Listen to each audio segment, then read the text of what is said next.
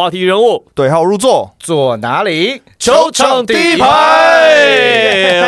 我们的选秀 What If 系列，如果回到当年，也没有很久，就回到就去年 好，我们邀请讲到好像很严重一样台。钢猎鹰总经理钱伟成钱帅，我的好兄弟。Hello，柏林，Hello Henry。哎，你要要讲说我是这是王柏林的声音，请大家请大家认清楚。啊，不知道为什么的话，请去听上一集。对，好，你你要讲我是 Henry，这是 Henry 的声音。对不知道为什么也去听上一集。是是是，上集聊得太开心，我们现在马上进入主题。好，我们二零二二年，好，二零二二年的选秀其实就很多讨论度哦。哦，风风雨雨啊，哇哇，塞！精彩的嘞！哦，两个联盟都很多故事哈、这些故事呢，有些我们等一下看情况可以讲就讲，不能讲的我们过几年等那个解密的那个时间过了之后，我们再跟大家说中间发生哪些事情我跟你。讲，这个解密呢，应该可以聊个三天我们三夜。我跟你讲，我我得到的资讯跟你得到的故事加起来，应该就是差不多事情的全貌了。哇，哦精彩精彩，精彩。好，好吧，好，我们先看一下，在二零二二到二零二三年，就去年的夏天，呃，七八月的选秀会嗯哈。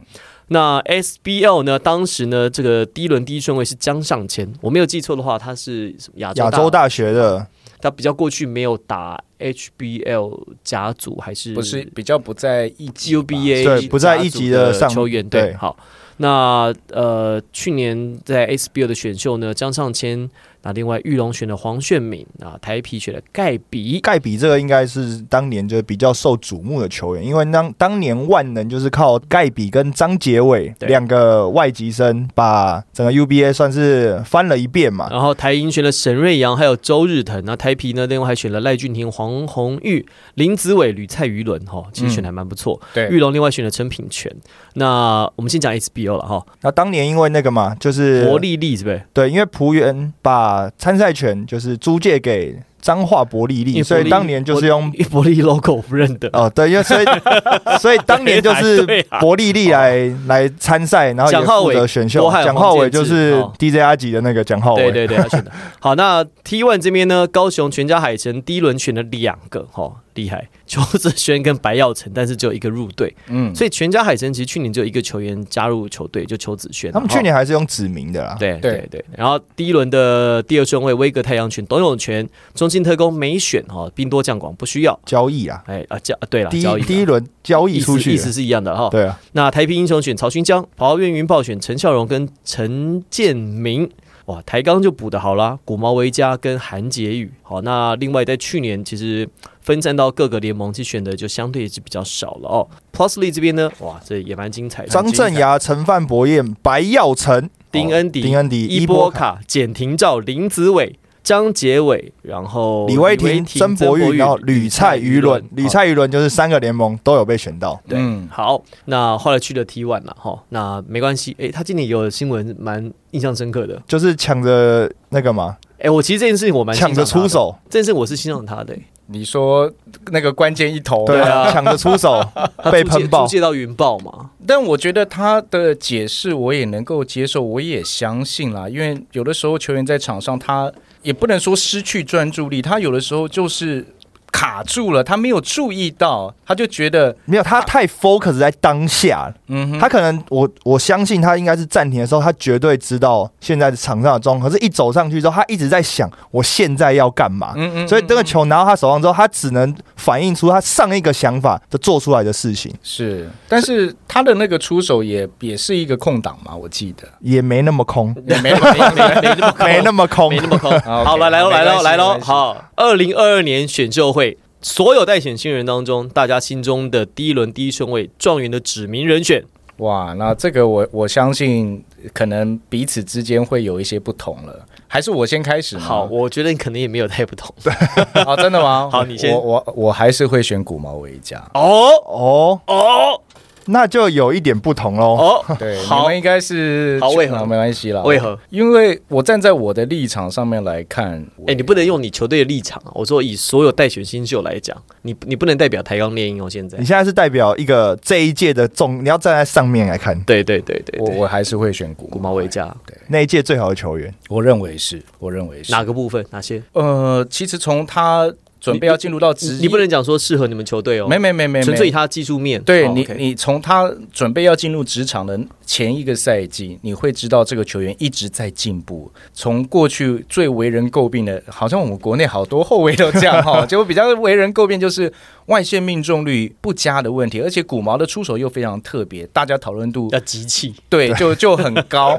那都会觉小白也得说啊这这种球员怎么命中率会高呢？但事实上，他到最后他的三分的确是练出来。那他的切入的破坏性、他的分球、他的胆识，我我觉得真的阿毛跟子轩让我很。很纠结啦，但于情于理，我都还是要把这一票投给阿毛。好，那我的话呢，我就会投给邱子轩。嗯，好，OK，我觉得邱子轩有一个特色，当然第一个他也出过国，嗯那我觉得在心理素质上他也也是非常好。那第二个事情是，我觉得他在一手大学有一个很特别的事情是，一手的球员他很能够在场上自己解决事情跟解决任务，而且他是一个具有攻击能力的持球点，所以我觉得放眼这一届里面，确实比较少像这样，因为比如说像是郑雅、像是陈帆，他们都被。在大学的时候被体系包装的很好，所以呢，他们在这个体系下面能够发挥他们自己的功用。但是邱子轩来讲，他就可以当一个，他以自己来讲，他是一个非常好的集战力啊。哎所以我会把这一票投给邱子轩。对，而且你要你要想哦，其实子轩那个时候在一手，他是有蛮多的主动的进攻球权，但是来到了海神，他在这个体系里面适应的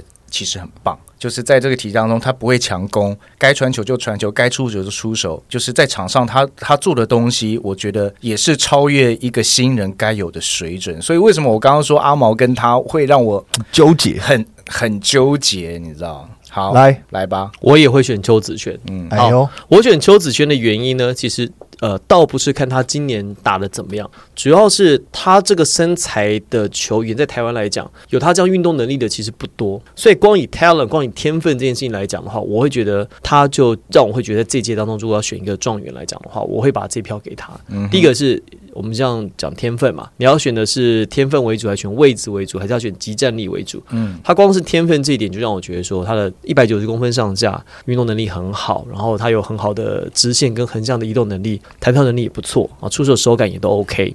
那第二个是我看他在这一年当中，因为我们现在这个是 What if，嗯就是我们现在是已经看过他们打第一年的之后再回去看咯。对那我觉得其实确确实像伟成讲的，他我我我以前一直在我们看从东山上东山上来战神嘛，对，然后到了那个，其实战神这个话哦，有有两两个意思哦，嗯。一这有好有坏。嗯，好后就说啊，这个这个千万人吾往矣，就是一球在手，就是带着球队拿了胜利这样。嗯。可是我觉得战神另外一个意思就是说，他其实也不太传球，也 很毒，很毒啊。哎、然后呢？然后我觉得高中在台湾的体系下面很容易制造出战神。没。有啊，战神就是就是要拿球进攻啊！你看过去有战神称号的不都这样吗？对上上一集我们聊到的曾博玉不也是？对南湖战神，对对对，然后而且你会发现好像都是小蚂蚁而，且而且你看哦，战神又有一个特色，就是台湾叫战神，基本上他很少是这种可以组织。就战神他是他可以得分很多分，嗯他可以带领球队，可是他不一定能够组织，不能够串联全队的攻势。对啦，不能成为不一定是真正的 leader 啦。对哦对，那我觉得邱子轩在高雄海神这一年呢，我我比较意外，就是他其实是可以分担一些就是二号或三号持球手的工作。嗯，他除了是一个很好的箭头之外，他其实哎，你发现他在场上，他不是说球到他那边他就只能攻，他也有一些蛮多事情可以做的哦。嗯作为第二个传球点，嗯哦，或者是作为一个中继的一个一个输出点，其实我觉得他在这个角色其实适应的很好。嗯打的时间呢，其实也算是够久，偶有佳作。他在投篮的命中率虽然第一年算不高，可是你看到他自己在外围，他其实是敢出手的。嗯三分线外的命中率没有太理想，但是以新秀来讲，我觉得 OK。所以以新秀来说，我觉得他的成绩单是我觉得是合格的。合格啊，绝对合格。所以这个是我会觉得，如果这一年的话选状元的话，我第一轮第一顺位我会选邱子轩。嗯，会不会第二轮我们三个人跟反正就是反过来而已嘛？哎，不不会、哦，一定是不是？不会、哦，不要硬不要不硬会！哦，不会哦，不会哦。好，来第一轮第二顺位我选的话，我会选简廷照。哦，这么早就选简廷我照哦，我一直很喜欢他，是没错啦但这么早哦，我一直很喜欢，我一直很看好他。哎，这这个蛮 special 的。不会不会，我不是因为看到他季后赛的表现，或是他在下半季的表现哦，我是一直我都很喜欢没有，他你你要知道，其实廷照不算是个新秀，所以他很成熟，就跟我刚刚选陈佑伟的嗯。那个概念有点像。就他非常的成熟，所以我已经知道说这个球员来到我球队之后，可以在哪些地方帮助，嗯哼，这我选他。因为为什么？因为也是一个偏安全的选择吗？对啊，就是我我认为是，就是蛮安全的啊、全的哦、可是你不会有他的那个吗？受伤的顾虑吗？我觉得十字韧带现在不算是大伤哎、真假的十？字韧带现在在美国很多断了回来之后也都好好的啊。所以你不会是会。我我觉得当然年纪有差了，越年轻越早处理的话，你恢复哦，当然了，他才当然25层数会更高啦。他才所以比如说你真的掉从原本的一百趴掉到九十趴，其实还是能。你看连阿基里斯断掉都都能回来了，嗯对不对？阿基里斯还是比较难救、嗯哦，现在最难救的两个，一个是阿基里斯，一个是背背伤背背伤跟脊椎背伤，嗯比较难。好，那另外简廷照我还觉得有一个是，我觉得他的球商非常成熟。嗯，我欣赏他，其实倒不是他技术端。高中的时候，我们看他那时候跟周桂宇搭配嘛，对，搭配的非常好之外，他在当时让我的感觉就是这个球员有超过他年龄的那个成熟程哎度，。讲到这个，为什么刚刚名单里面没有桂宇啊？这个也不要选秀，桂宇他不用选，桂宇哦跟跟曾祥军还有秉正那个时候一样，他比较早就出来了比较，早就对，因为为我也蛮欣赏周桂宇。对。比较早出道。对，好，继续那。换那换 我了吧？岔题了。哦 OK，好，换你换你啊换我换你换你我当年的第二顺位我会选陈范博彦，选陈范博彦，选陈范博彦。我觉得第一一个事情是因为那跟，他入选的顺位是一样的啊。哎，对。哎对啊，跟他跟他在 Plus 一入选的是一样。我觉得有一个原因是因为在选秀的时候，那时候的评价，他是一个攻得进的球员，但是他的防守可能没这么好。但是我觉得防守这件事情进职业队可以靠体系跟训练来去克服这件事情。可是攻得进这件事情，等于是你有一个先决条件已经摆在那边，而且如果以转型来讲，陈范的转型四号要转到三号位，他的运动能力是比较有机会的，所以我会把我的当年的第二顺位给陈范博彦。所以你还是要选，你还在选天赋天分嘛？对对天赋天分。嗯天赋，因为陈范，呃，陈范应该不会在我的第二轮啦。我第二轮就是应该跟你们刚刚选的是一样，我会把这一票投给邱子轩了。OK，那陈范的，因为要打到三号，我觉得以现在的时间点有一些勉强，因为陈范的三分的命中率还要再进步，那更重要是他的破坏力。所谓的破坏力，他的切入的速度、弹跳能力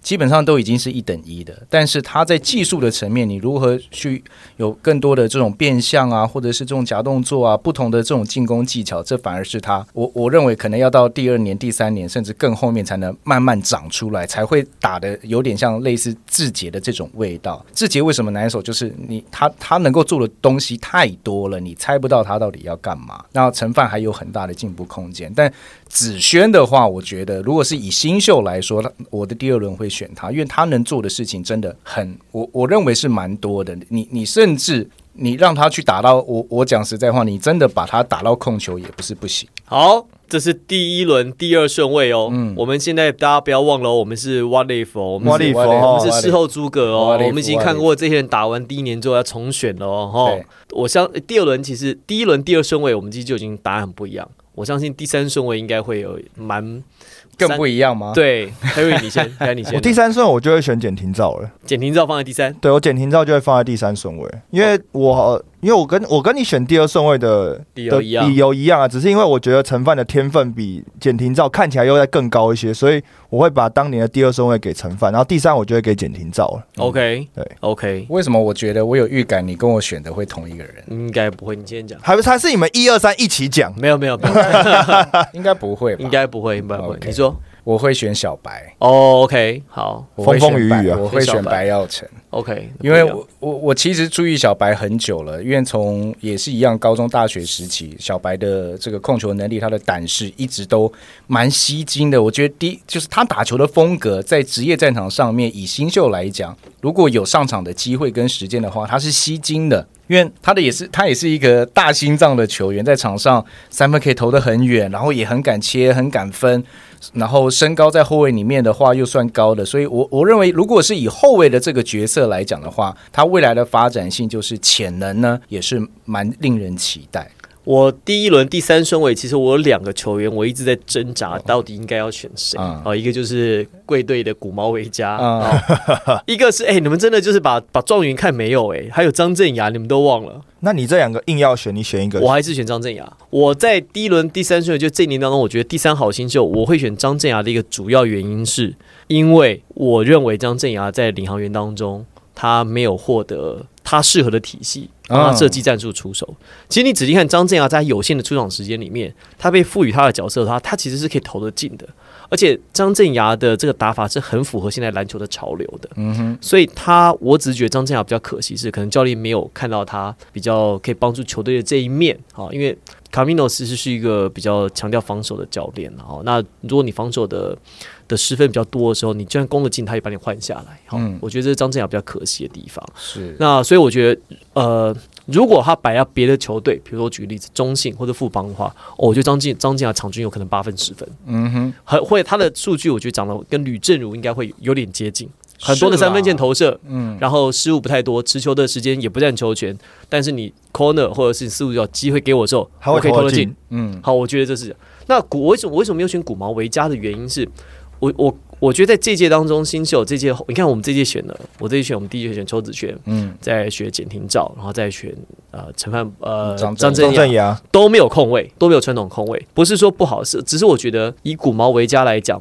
他的技术在现在跟在大学时期，我觉得差别没有太大，而且他的这个打法，我觉得在在职业队来讲，其实是会比较辛苦的，因为哦，他的我我懂你意思，他的个子其实比较小，嗯哦，那不是说不好，只是他一定要找到在职业队上可以生存的方式，不论是更轻松的外围投射，或者是切入之后呃更准确的抛投，或是找到一个他可以在场上去跟不论是杨健，他常对位那个砖块人啊 Breakman，嗯，然后也要对位一些比较大号的后卫。我常常看他，我觉得他很吃力。对啊，国内其实目前真的很大大 size 的后卫并不多啦。那我我我觉得你刚刚讲的，其实是我比较担心阿毛的地方，就是他打球的 style，反而不是他的姿势的问题。姿势我觉得未来可能你你球员如果 愿意的话，你慢慢花时间去修正。但阿毛他打球的方式，我比较担心他的身生涯身体的保养。对我我我比较担心的是所以这一点。我弄得跟 j a m a r a n 一样，是不是 m a 他因为阿毛太拼了，你知道他打球是玩命呢，每一球切进去，对。他抛投很准，但是他每次抛完上完篮之后，他他一定得用这种就是用跌倒的方式保护自己啊，倒法，有没有要？保护自己然后他啊。变变速的那个方式，其实蛮 Derek Rose 的，对，蛮伤膝盖。所以我这是这，因为我现在作为球队的 GM，或者我作为 要选，我我比较担心，就是说这个球员进来之后，他可以打多久？所以我担心的程度，我担心的点跟你比较接近，就是他身材太小了，我会在这一点替他觉得担心，因为我看他在，我不是看你打一次冠军战嘛，嗯他在场上就是只要切进去就必倒地，嗯，因为他真的真的太小，而且跟他对位的球员其实都蛮有经验的。对，所以这一点的话，相较他跟张镇雅，我可能会觉得张镇雅的生涯如果好好待在一个可以用他的球队，张镇雅的生涯会打得比较久。先不管是哪一支球队，你在选新秀的时候，你一定还是有一个背后的考量，你要长远的计划，还是要一个集战力。对，你要知道你我现在选的是未来，还是我要的是现在？其实就是其实邱子轩跟阿毛，我认为都是一个集战力，然后都是因为他们这个位置的发挥，工作内容很稳定。但是刚刚比如说讲到陈范博彦啊，讲到张镇衙，他们都必须要有位置的转换，然后要有不同的体系的适应。他才能够 maybe 有一些发挥的空间。控球后卫就是控球后卫啊，教练把你摆上摆上场，你就是做控球的你也要看说你的控球会去哪一队啊？但是啊是，但我的意思说，但是如果是以张镇阳跟陈范博彦，你很有可能教练摆上去还是把你摆在四号啊，但有的时候又要你打三号，所以他们一直在。适应还是必须要适应，并且他们一直以来也不在大学、高中时期也不完全就是三号位的球员，所以他们本来就是要去想办法磨练自己的技术，然后去适应怎么样慢慢的从四号更能够全职的三号。我这这个应该是他们未来要走的路。好，所以哎，有有没有想要加点的？有没有加点吗 要不要加点？你有没有想加点？加点一轮吗你？有没有想鸡？块来一份哦你有没有 你有没有想加点？两位，没有想加点，但我有觉得有一个人的在当年的选秀顺位可以讨论。好好好，这当年 Plus E 第七顺位，桃园浦园领航员选林之伟这个顺位，我觉得很有讨论的空间，因为他后面还有曾博玉。张杰伟、曾博玉对。有没有对博玉也比较特殊啦，因为他也是从 S 过来的。对，啊，对啊，就是你选张，就是选林子伟的这个位置，嗯，他们想要选高锋线呢，可是你也没有真的让他去使用啊。如果以持球或者得分的能力来讲的话，曾博玉还是那一届里面相对来讲已经是完成度很高的啊。不是就 GM 选了，但教练不爱用啊，这个对啦，确实东西是有很多可以考量的。啊，对啊，就是这样啊。对，所以真的 GM 跟教练之间要有一个很好的默契啦，也不完全是像国外的的环境或是电影啊里面所看到的这种情节，像这个 Moneyball 里面的这种情节，不太容易在台湾发生了。我我认为球员的背景很关键，就是你在选秀的时候，就是他曾经是一个球队一哥的时候，我觉得其实是 Plus 是加分的。哦，就是他见过大场面，他能够扛住这种大场面。哎，你跟三哥讲的是相反的。哦，真的吗？三哥讲说，UBA 得分王到职业都没好下场，大半没好下场，因为你习惯了球要在你手上，你没球不会打球了。这个东西我认为可以调，这是我我认为这是教练的功力。哎，我这样是不是在刁三哥啊？完蛋了！不会啊，没事没事，他不会听啊。因为其实紫薇也做过一样的事情啊。那时候张镇雅为了要进职业，他为了准备张镇雅进职业这件事情，他还刻意把他摆在板凳上面啊、当第六人啊，对啊，当第六人。所以我觉得威哥也做过一样的事情。每一年的选秀状元大概都是球队的得分王吧，就是里面的前面一两轮的很多都是吧，都答不出来吗？不可能。但是我认为这是一个蛮重要的条件，就像我在找杨绛一样啊，我一定会看到大学的背景。你有没有？你有没有是在一个好的大学里面？你有没有呃曾经在在这个大学里面是不是有入选到什么样的的队伍，或者是你曾经打了什么队伍，然后有优异的表现？这个 background 非常重要啊，所以你如果曾经在高中、大学，你不要说超级战将了，你是球队的主力，而且也打过大场面的比赛的时候，我觉得这些球员的适应速度都会哎比一般的选手要，尤其是比如说二级的球员上来的要快很多。好，所以呢，这个是我们在 二零二二年，就去年夏天，好，我们做重选一次的话，我们心中的名单。嗯哼，但是刚才就讲到一个问题啦，好，哎在台湾啊，选秀来讲，NBA 其实选秀很多写的是天分、嗯 n b a 都要 talent talent over 你目前的 stats。好，他们不会说哦，我因为我要哪一个位置啊，所以我选一个人进来补这个位置，比较少，比较少。通常在第一轮后半段或第二轮才会选位置，通常在第一轮的前半段，特别是乐乐透区，一定选天分。你刚才第第一集的问题，Harry 第一集的问题就问过类似的问题嘛？就是选秀到底是要选天天分分还是选位置？还是选就是你球队需要的位置？对，还是球选球队现在需要的东西，就像射手选一个射手这样。我认为这要考量的因素太多了，这这个其实并没有想象中这么的单纯。有的时候，就像你你球队，你现在就是需要集战力啊，你自由市场找不到人，你要不要从新秀里面找一个集战力？要。我我讲的是，如果背景有这样子的问题，好，那你要找有天分的球员，那哪一个位置你也得看啊。你你必须得规划说，maybe 两三年后、三四年后，我有一个老将这个位置要退休了，我当然要培养一个接班人啊。就是你你你你有很多背景的因素会影响到你选秀的策略，所以我很难去定定说有一个很明确的架构或方向说。那我懂你意思。那这样我们来一个更简单的问法：嗯，为什么感觉台湾好像很少在选天分这件事情？台湾都选集战力或选位置哦。台湾比较少在少少少小在少少选天分，是因为我们的球队等不了吗？还是我们的没有，我跟你，讲，是大环境不一样了。因为现在是职业篮球，以前的有农场的机制，农场机制慢慢培养起来，从高中我就看天分啦，高中就开始培养你啦。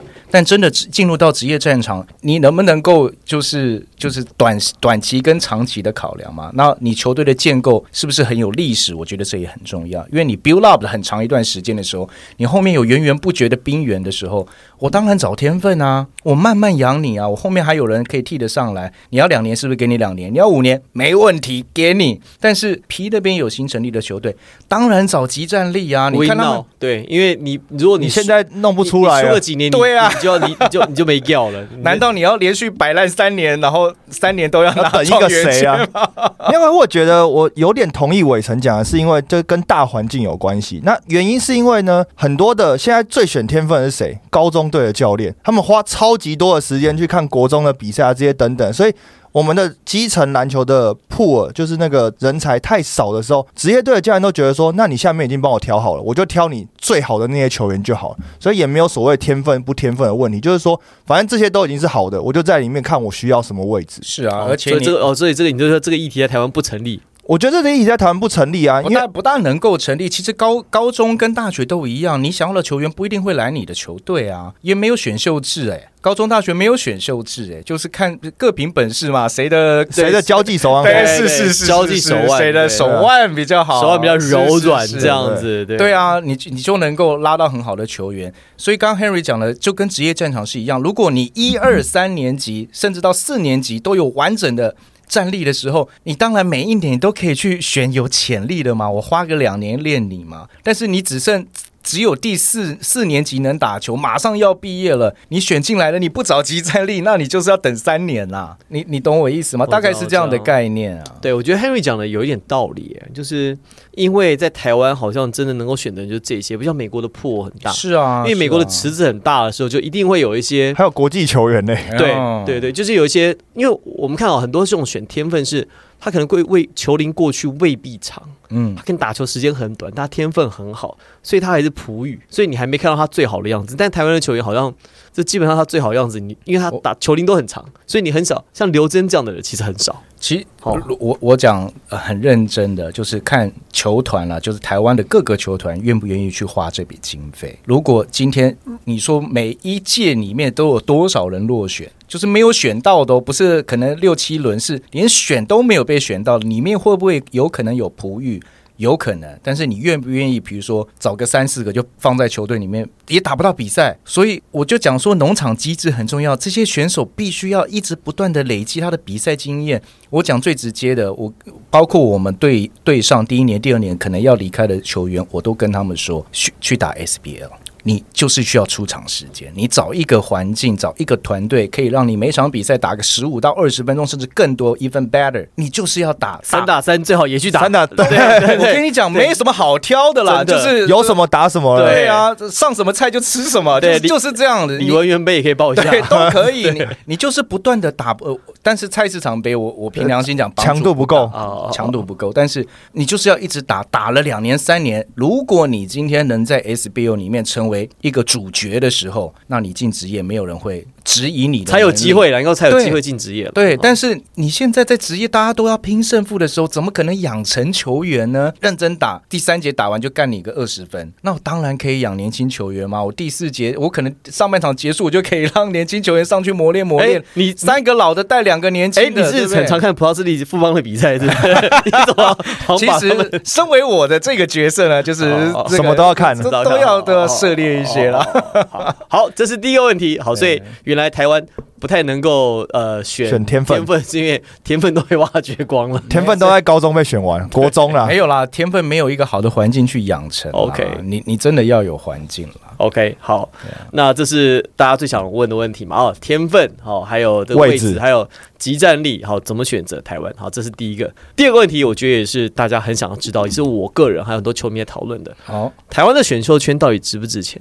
呃，我认为如果制度建立的够完善，然后可信度够高的话，那当然就有价值。如果那一年有大雾的话，好，可是我我我们讲，如果说这年有大雾，我这样讲很保守、哦。没有没有没有，我懂你意思，我懂你意思。很高级我，我我我懂我懂你我懂你为难的地方，可是重点来了。好，如果今天这个选秀签它值钱的话，那代表说，哎，我选这个球员进来，他可以马上可以帮我改变这个球队可，以兑现。哎，可以兑现。然后从打不进季后赛打进季后赛，从本来可能打进季后赛，我可以进军冠军战；从本来封王不了，我可以拿到冠军。可是好像我们这么多年看下来，从 A 前 SBO 第一届第一届选秀状元吴凤成嘛，嗯嘛，然后后来一路这样选下来，我们好像没有看到说选到哪一个状元改变这整个球队的。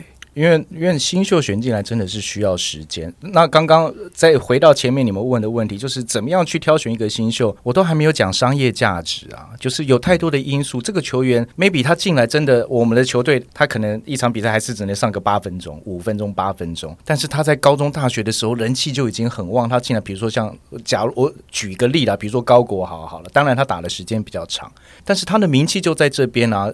球队选他进来，他这是除了他球员本身能力之外，还有可能背后的一些原因、商业的考量嘛。就是在选秀上面，的确是这样子啦。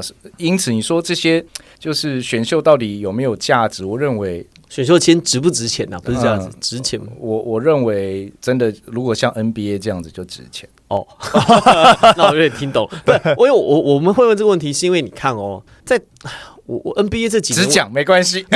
我我觉得有一个就是回到我们前一题，就是嗯因为大家都在选位置，所以呢，他没有把天分这件事情摆得很高的时候，那你那个选秀签。既然是选位置的时候，如果我没有到最好的球员，我还有那种只有次好的球员可以来补这个位置，所以你这个等于是我只要有人，然后来在这个位置上面能够出赛就可以了。没有啊，NBA 其实如果讲从这个角度切进去的话，NBA 选秀也每一个选秀都是一个赌注啊，就是你你知道他有天分，但选进来 有有天分，但是打到 no no no，打到那个跨州的没有也是没有很多嘛，水货状元也是一大堆啊。我举这个例子哈，NBA 的选秀可以，他的选秀签值钱，或他选秀签可以改变一个球队是。我像你看选到 LeBron、LeBron，对啊，哎就是商业价值、啊，瞬间变成一个强队哈。是啊，那或者是你文班亚马还对不知道还，不知道还不知道道知道好，或者是前几年选秀就选到了字母哥，公路队从一个烂队变成夺冠嘛，对不呃对？这样这样改变了自己啊。改变了改变世界，改变 自己。哎，王力宏的歌哈，哦好。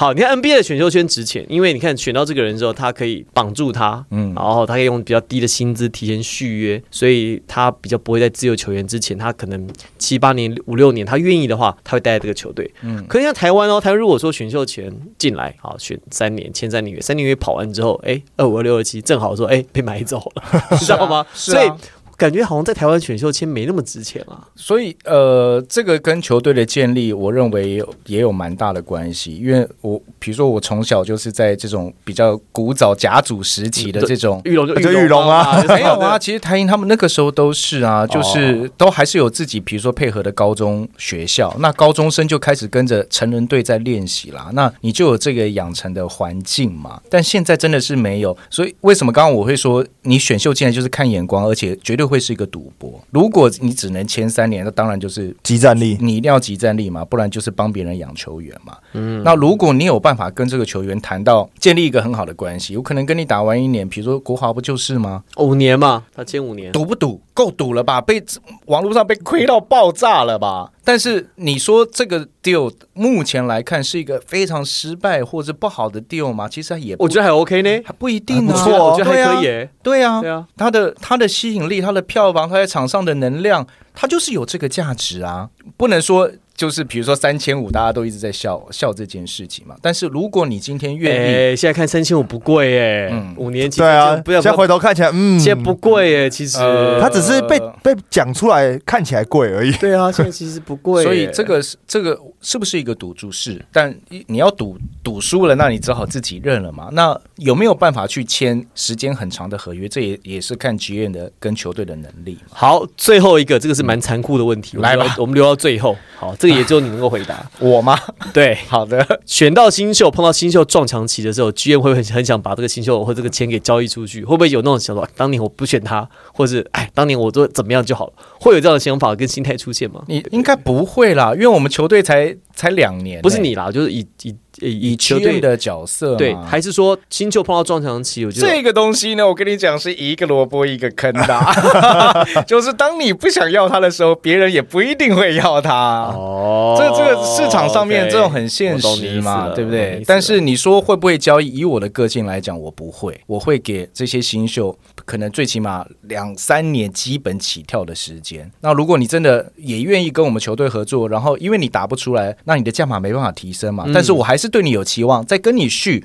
再续第二份合约结束，你还没有打出来的时候，那我只能说，我我我可能不会交易你，但是我们就到这边。对我们我们的缘分已尽，大概就只能用这样，国内吧，大概就是只能用这样的方式了。那你们也算蛮佛心的，你还给他 second chance，没有啊，second chance 是我要认为他还有塑造的可能性，而不是没有，他主要是给自己一个机会啊，他还还不一定是给球员机会，他是给自己一个机会，说 我没看错，我再给自己一次机会。也是也是，但但通常就是真的觉得这个孩子还还是一个可塑之才。那你你有的时候觉得留他，然后教练可能也愿意再用他，但是怎么用他就是打不出来的时候，就是 let it go。可台湾会有这种所谓的新秀撞墙期啊，因为国外很多，因为他们的赛制啊什么这些等等，因为他们高中跟职业的那个强度什么差很多。我我觉得你们这个这个话题很好，我现在反问两位主持人，你们举一个例子，这这些年有哪一个是新秀撞墙期？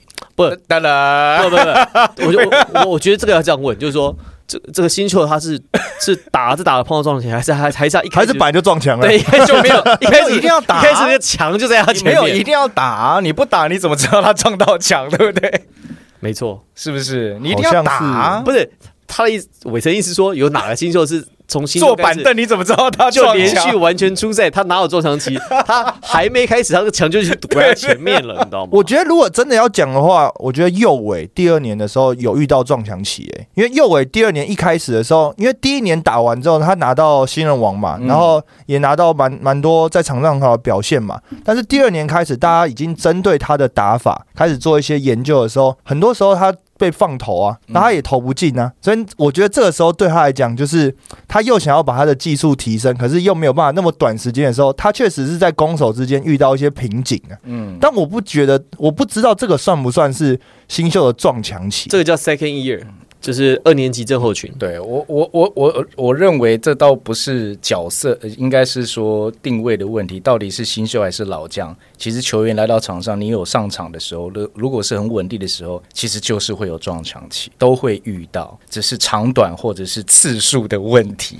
哦，对，对，哎、我蛮同意伟成刚才这样讲的。我觉得嗯在台湾的新秀真的比较少那种新秀赛季碰到撞墙期。我觉得在第二年碰到一些状况的，呃，蛮多的。嗯就是因为第一年大家熟悉你了，哎、轻松你了，知道你投的热点在哪里，你习惯动作在哪里。那进到职业之后，大家反应的速度也很快，而且在过去在学生球员时期是，就算你知道我这一招你也守不住，可到了职业之后，我知道你这一招，我一定守得住你，我一定我一定想说，我不管是来明的来暗的，我一定能够破解你就对了。对一定是对。对，而且还有二年级比较容易遇到是对你第一年打的不错的话，第二年你对自己的期望很高，所以你,、啊。你会内心给自己的压力太大，所以会造成失常，这是一个非常重要的的关键因素。没错，没错，没错。我们这几年看到，其实第一年跟第二年其实有落差的新人其实不小了，嗯。也不是现在，其实 SBO 过去其实也是这样，对，这个确实是我们比较少关注到的问题。所以今天借由这个节目，我快速的这这做一个，诶，这个不叫科普吧，应该是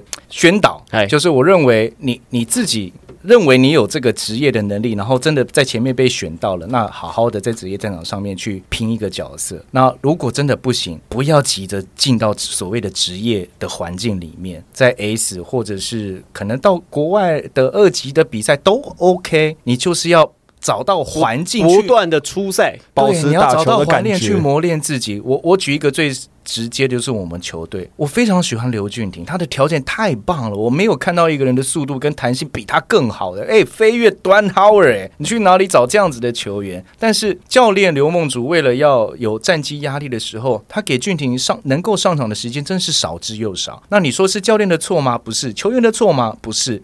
这是这个大环境的错，所以球员你必须得了解这个情况。我应该先去打怪练功，慢慢升级。诶，这个练练功练到等级上来之后，再去打更大的怪。我就像打电动玩具一样，我觉得很多的大部分的球员，比如说百一一百个球员里面，可能有七十个都在遇会遇到类似这样子的问题。不要气馁，就是好好的在不同的环境里面把自己给磨练起来，再寻找更好的机会。这么好的注解，你还要叫我讲什么？没有，没有我是想宣导一下要不要补充这样子？呃没有好了，那我哦，那我们就今天鼓掌欢送钱帅啦！我们我们来吃饭了 我们今天谢谢钱伟成，谢谢各位，谢谢。我是王柏林，我是 Henry，我是伟成，全场第一排，我们下集我们选秀再见了，拜。拜拜。拜拜。